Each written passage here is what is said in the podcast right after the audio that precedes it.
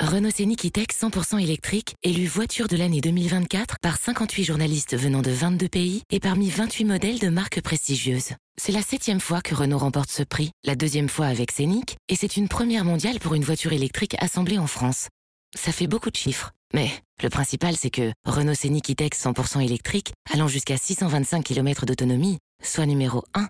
Selon norme WLTP, plus d'informations sur Renault.fr. Pensez à covoiturer. RMC. After Marseille, Le podcast Nicolas Jamin. Bonjour à toi, adorateur de Frédéric Brando et Cédric Chapuis. Bienvenue dans l'After Olympique de Marseille avec Coach Courbis cette semaine. Salut coach, coach se marre à chaque fois Salut les amis. qu'on Bah, ressort des cartons des joueurs des années eh 90, oui, ça me rappelle des début souvenirs. 2000. Euh, Flo Germain est là aussi bien sûr, salut Flo. Salut Nico, salut coach. Salut Flo. Alors messieurs, on va bien sûr évoquer la fin de saison de l'Olympique de Marseille, son calendrier, euh, l'Europe, euh, peut-être au bout, l'Europa League, euh, à minima pour, pour l'OM, et puis on évoquera un sujet épineux, sensible à Marseille en cette fin de saison. Faut-il vraiment prolonger Florian Thauvin? Mais d'abord, débriefons. Alors, c'était pas forcément le match le plus spectaculaire de l'ère Sampaoli, Flo. Ah non. Euh, Marseille-Strasbourg.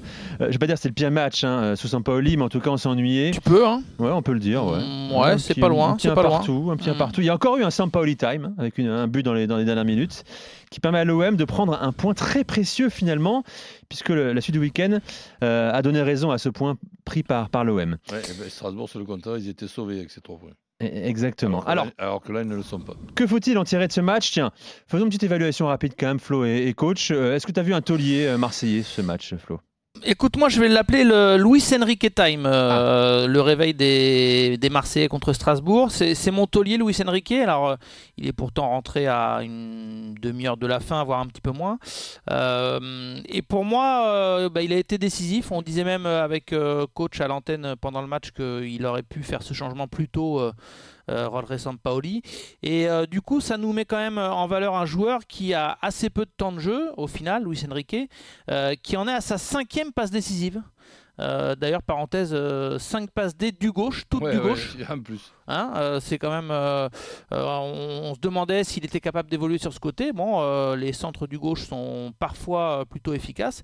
Et voilà, moi je trouve qu'il amène quand même de la, de la vitesse, de la, de la percussion. Alors, euh, quand il a été aligné en tant que titulaire, euh, souvent tu le juges sur la durée, donc il y a un peu plus de déchets. C'est presque euh, logique et normal. Mais euh, il fait quand même souvent de, des différences. Euh, là, pour le coup, une bonne entrée. Il mérite d'être taulier, je pense.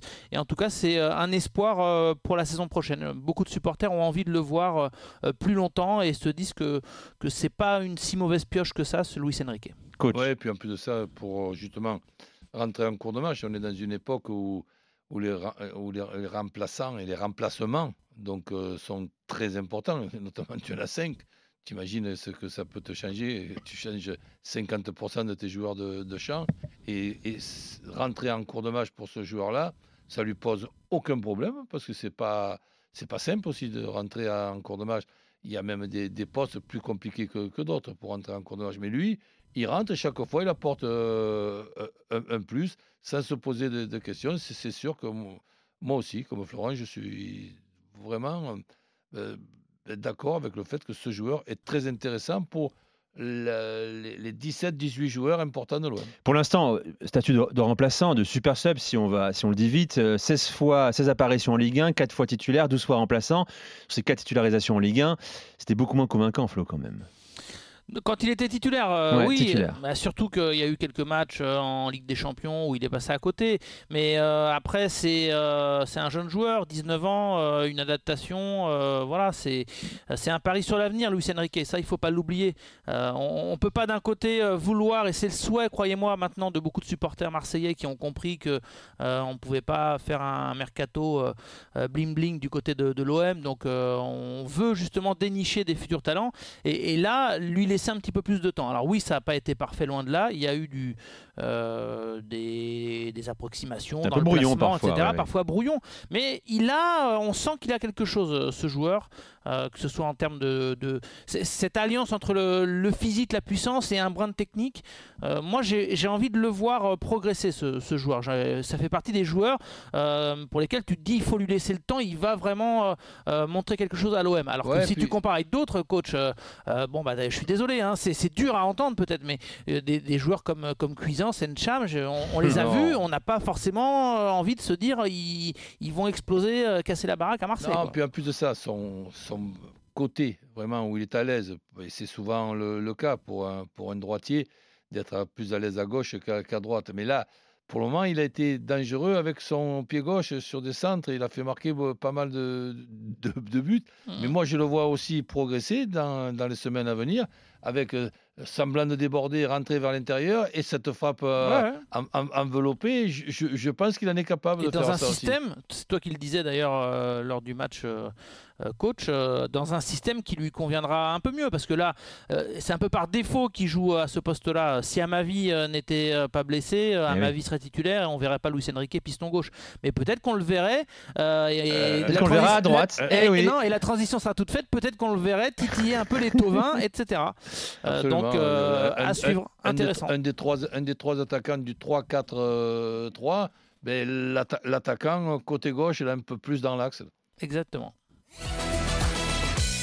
Alors merci euh, Flo Germain pour la transition, elle est habile bien sûr, et pourquoi pas Luis Enrique, euh, attaquant côté droit à Marseille la saison prochaine.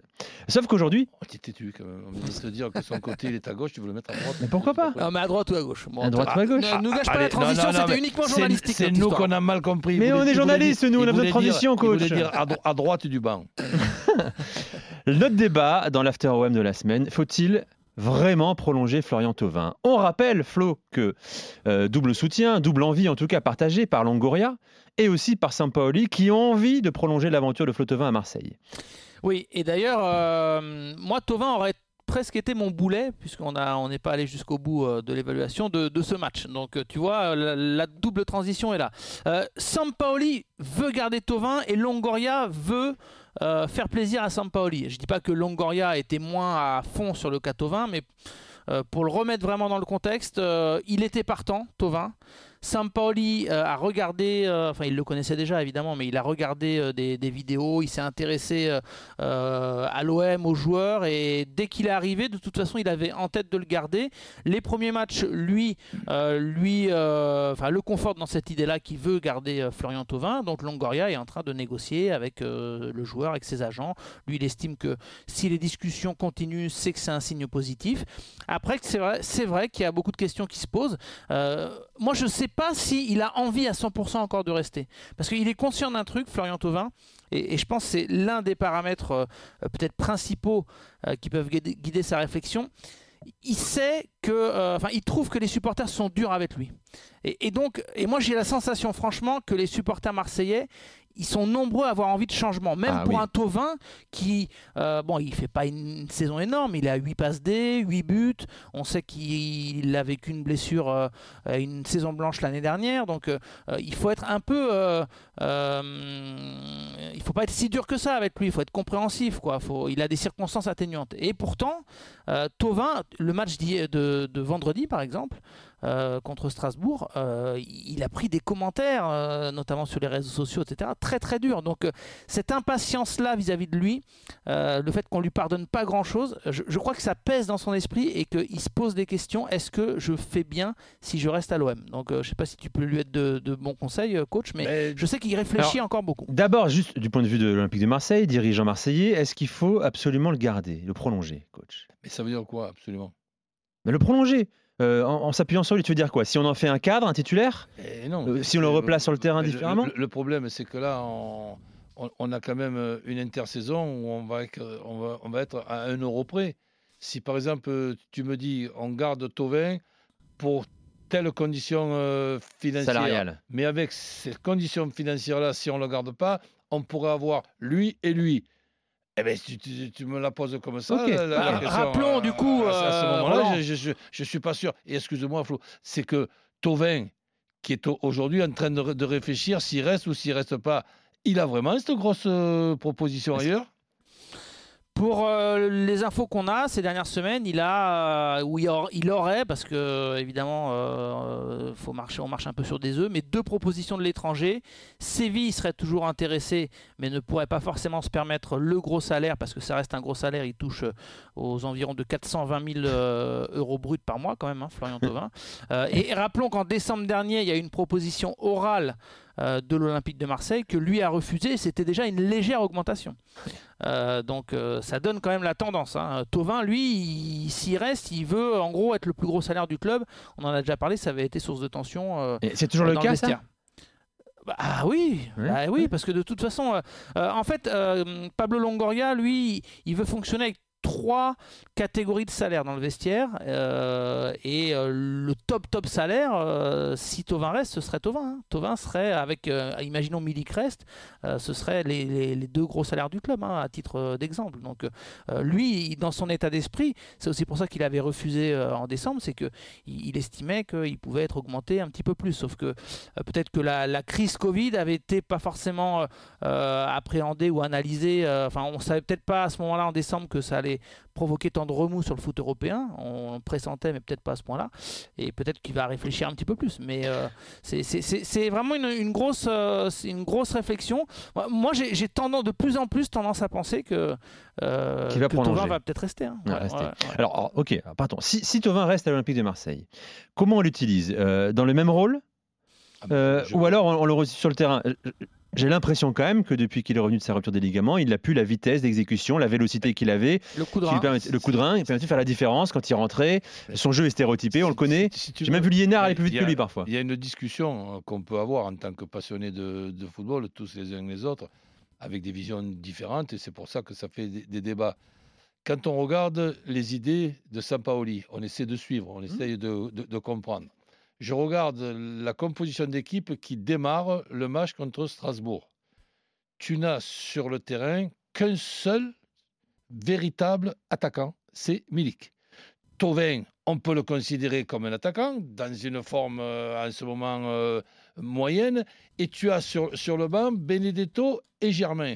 Tu penses que si on avait, on n'en demande pas 5, même s'il il il nous explique Sampaoli qu'il va attaquer à 5, à 6, à, à 8, à 12, donc je ne sais pas à, combien. Mais au moins déjà qu'ils nous mettent un deuxième véritable attaquant, puisque Tau- Thauvin en ce moment cher- cherche sa forme. Et quand, coïncidence, il y a un deuxième véritable attaquant, on dit bravo le génie, mais c'est pas parce que c'est surtout parce que tu as mis Be- Benedetto, tu aurais mis G- G- Germain, qui le pauvre, lui, il- il- ça, ça va être le, le record de l'échauffement sans, sans rentrer une minute euh, quand, quand, tu es donc sur, sur, sur le banc. Là, c'est aussi une amélioration. On ne peut pas la saison prochaine avoir comme attaquants les deux attaquants principaux de, de, de- de l'OM, Milik et, et, et- et Thauvin. Non, il en faut quand même un, un- un- un autre, et, et- et peut-être pas aussi bon que Milik, mais un bon. Flo? Euh, je pense. alors, ta question c'était sur le système, comment l'utiliser. Oui, comment l'utiliser euh, Euh, il, a, il a essayé, il, il l'a utilisé différemment déjà. euh. Je suis pas persuadé. Mais ouais, mais alors, excuse-moi, si tu, si l'utilises avec ce 5. 3 là, Oui, au, c'est ça. au- au- au milieu, ton, ton deuxième attaquant, c'est Payet. Euh, Bien sûr. Déconnons pas quand même. oh. Euh, Je, pense que euh, la saison prochaine, on n'aura pas exactement le même système de jeu. Euh, parce que le- les, les deux systèmes préférentiels de Sampaoli, à la base, c'est le 4-3-3 ou surtout le 3-4-3. Euh, et dans un 3-4-3, vraiment. euh, D'ailleurs, ces derniers temps, euh, coach, depuis deux matchs, euh, l'OM joue plus en 3-4-3 qu'en 3-5-2. hein.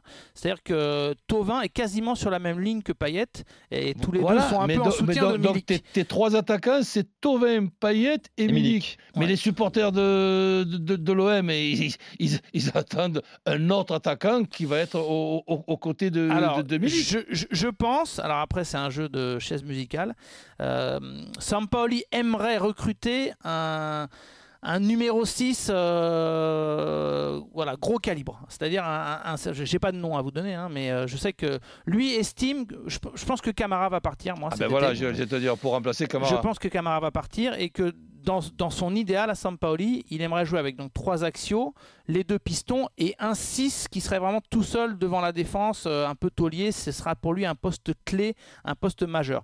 Et donc ça libérerait devant lui peut-être quatre postes un peu plus offensifs. Donc on peut s'imaginer un Tovin légèrement à droite, un Payet légèrement, légèrement à gauche et deux attaquants, ce qui serait un système très offensif. Mais Sampaoli est un coach très offensif.